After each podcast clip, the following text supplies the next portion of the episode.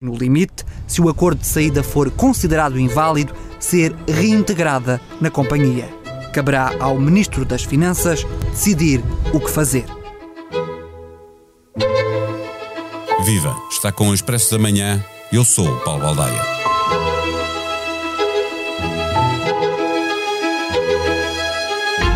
No Parlamento, maioria e principal partido da oposição dão tudo o que podem para que o adversário político fique mal na fotografia no momento em que o governo sonha com voos mais altos para a TAP à procura de uma parceria com uma companhia de grande envergadura.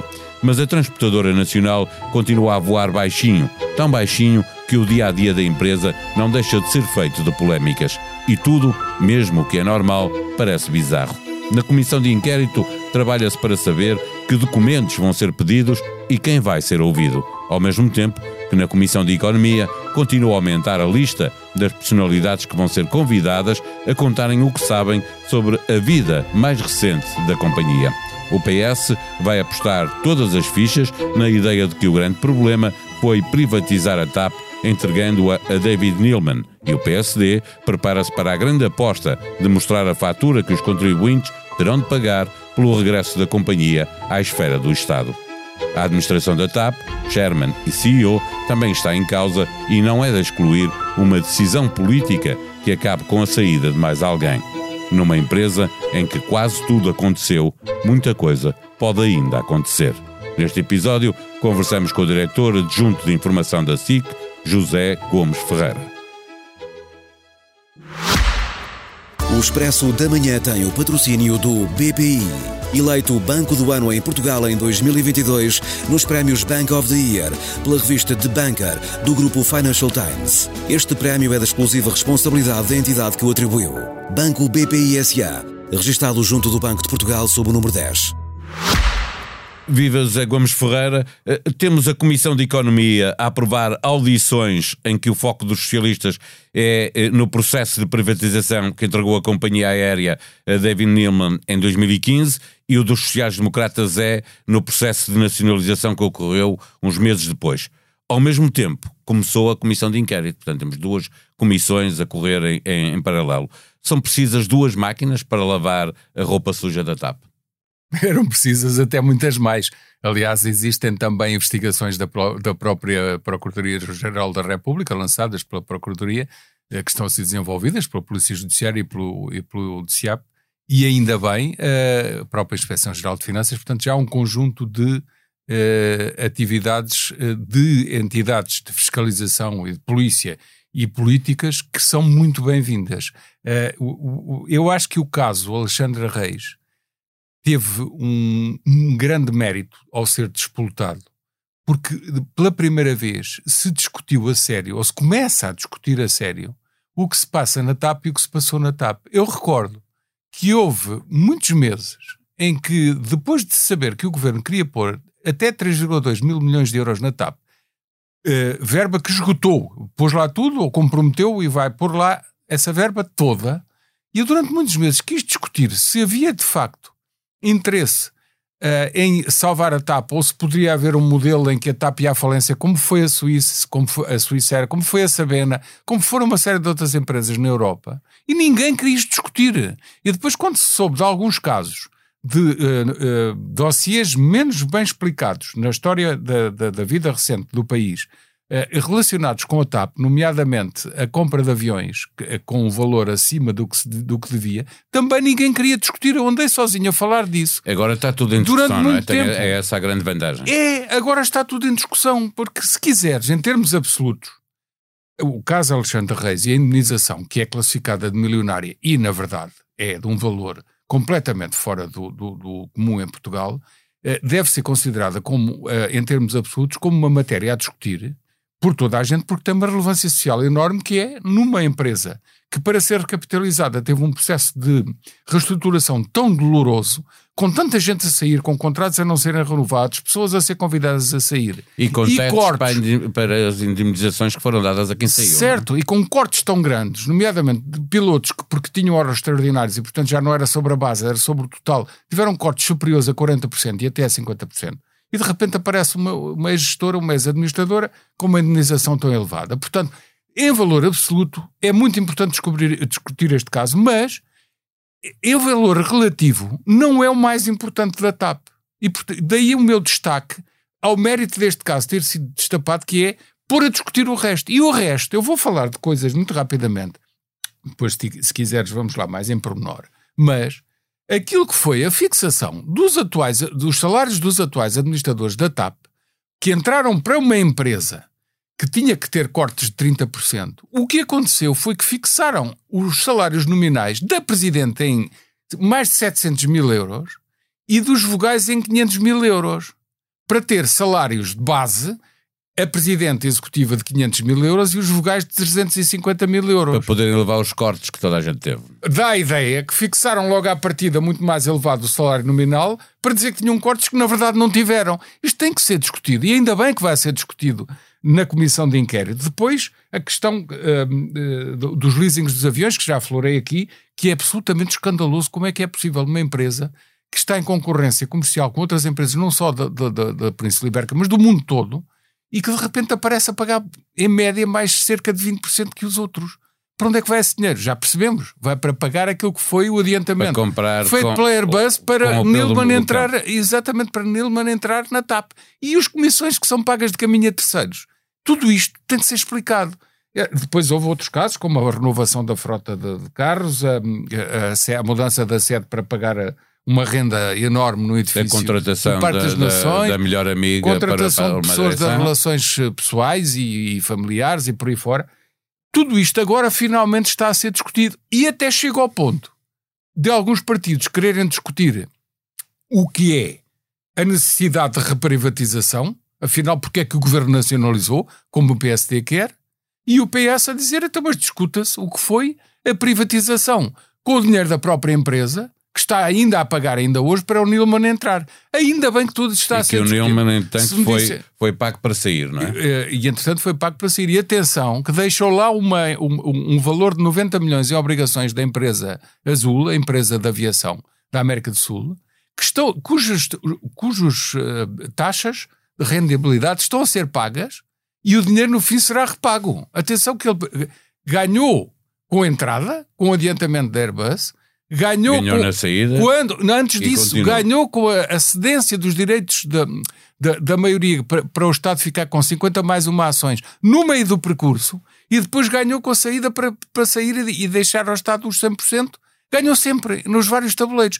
E o PS quer -se que, que se analise isso. Ainda bem. Agora, se me perguntas, em específico, em sede parlamentar, se é bom haver uma comissão de orçamento, uh, perdão, de economia, de economia, e obras públicas a fazer a parte do trabalho respeitante à, à, entrada de Nilman e a comissão de inquérito a fazer a outra parte, não parece que é a solução mais feliz. Mas, desde que haja libertação de informação para nós ajuizar... No fundo, as duas comissões vão servir para fazer as duas é coisas. É que a, a comissão dos atos, sobre os atos de gestão, a comissão de inquérito sobre os atos de gestão que tem a ver com o pagamento da administração Alexandre Reis e com todas as outras matérias que, que agora estão em análise, acabará por ir à questão do Nilman logo automaticamente quando se levantar a questão de TAP estar a pagar mais 20% pela frota de aviões novos. Portanto, muito, muito... na verdade, é, acaba por se fechar um ciclo que ainda bem que acontece, que é discutirmos isto tudo. Muito rapidamente, para percebermos o que vai acontecer com o relatório da Inspeção-Geral de Finanças, é que ele vai dizer em que condições é que deve ser resolvido o problema chamado Alexandra Reis, ou seja, a sua saída, e isso quer dizer que ela pode voltar, se for a opção dela, se lhe mexerem no, no contrato, que é natural, se o contrato que foi de comum acordo de rescisão eh, for alterada, ela pode uh, ser reintegrada na TAP, não é? Ponto prévio na resposta. O que está em causa, uh, uh, o que está a ser feito pela Inspeção-Geral de Finanças é um, uma proposta de parecer. Aquilo que seguiu para as partes, Alexandre Reis por um lado e a administração da TAP por outro, foi um, o, o, que eu chamo uma proposta de parecer.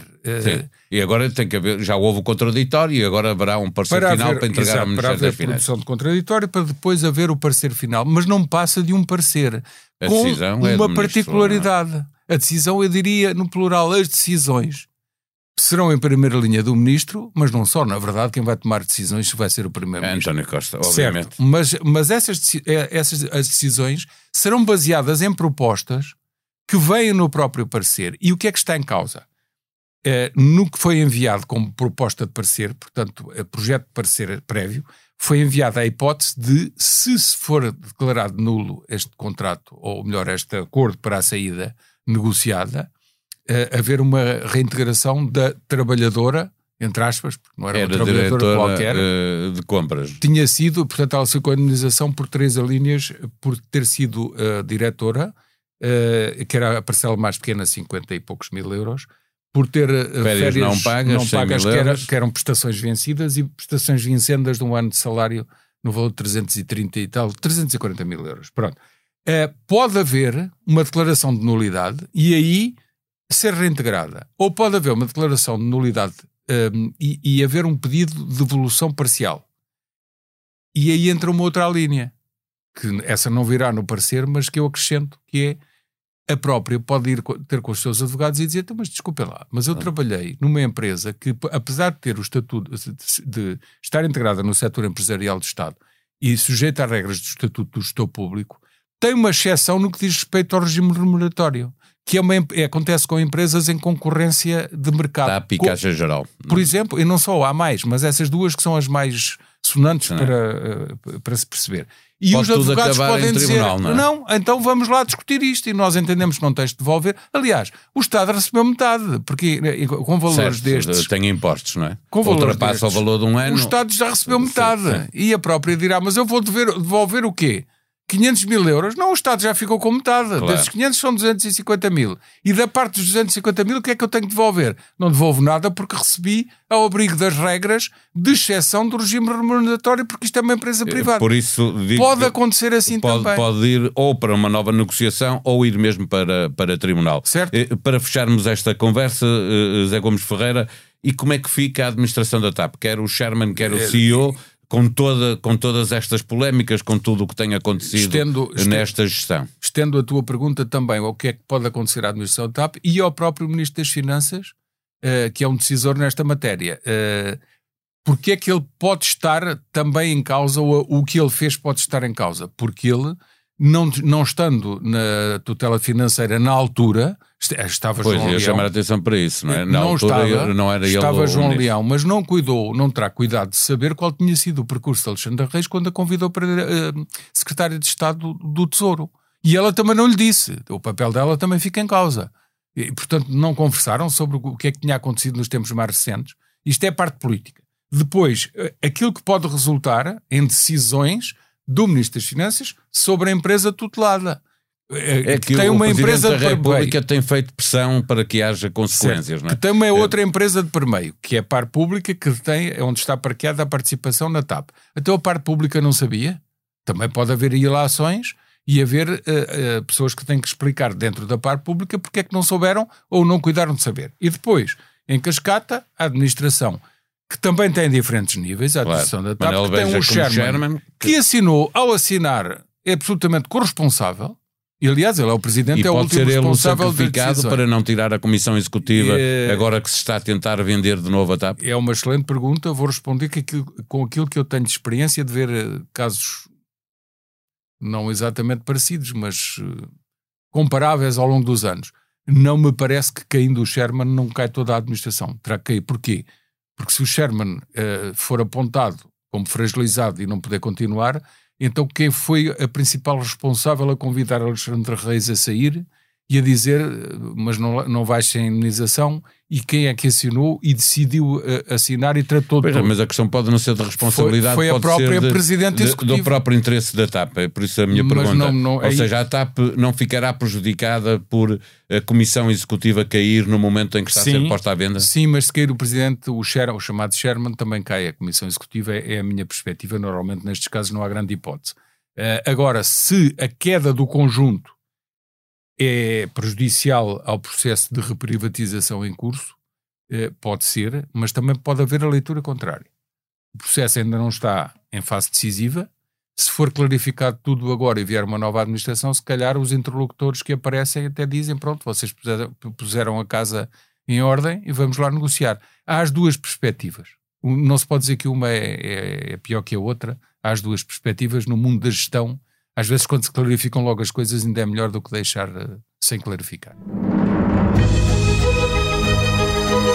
As movimentações diplomáticas dos últimos dias, de que é exemplo a visita do presidente da Bielorrússia à China, fazem com que Lívia Franco, da Universidade Católica, considere que os 12 pontos da proposta de Pequim não são um plano, são uma declaração de intenções. Martim Silva é o autor do podcast Bloco de Leste. No último episódio de A História Repete-se, Henrique Monteiro e Lourenço Pereira Coutinho falam da face escondida da moeda, ou seja, não de quando Castela procurou a união com Portugal, mas sim quando, no século XV, Portugal quis a união com Castela. Joana Godinho, fundadora da Access Lab, uma empresa que trabalha o acesso de pessoas com deficiência e surdos à cultura e ao entretenimento enquanto direito humano fundamental, está esta semana à conversa com Matilde Torres Pereira e Carla Quevedo no podcast As Mulheres Não Existem. A sonoplastia deste episódio foi de João Martins. Nós voltamos amanhã. Até lá, tenham um bom dia.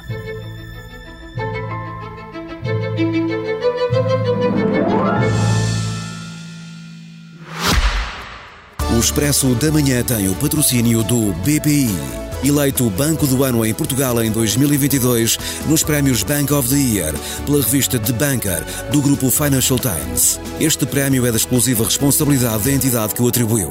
Banco BPI SA, registado junto do Banco de Portugal sob o número 10.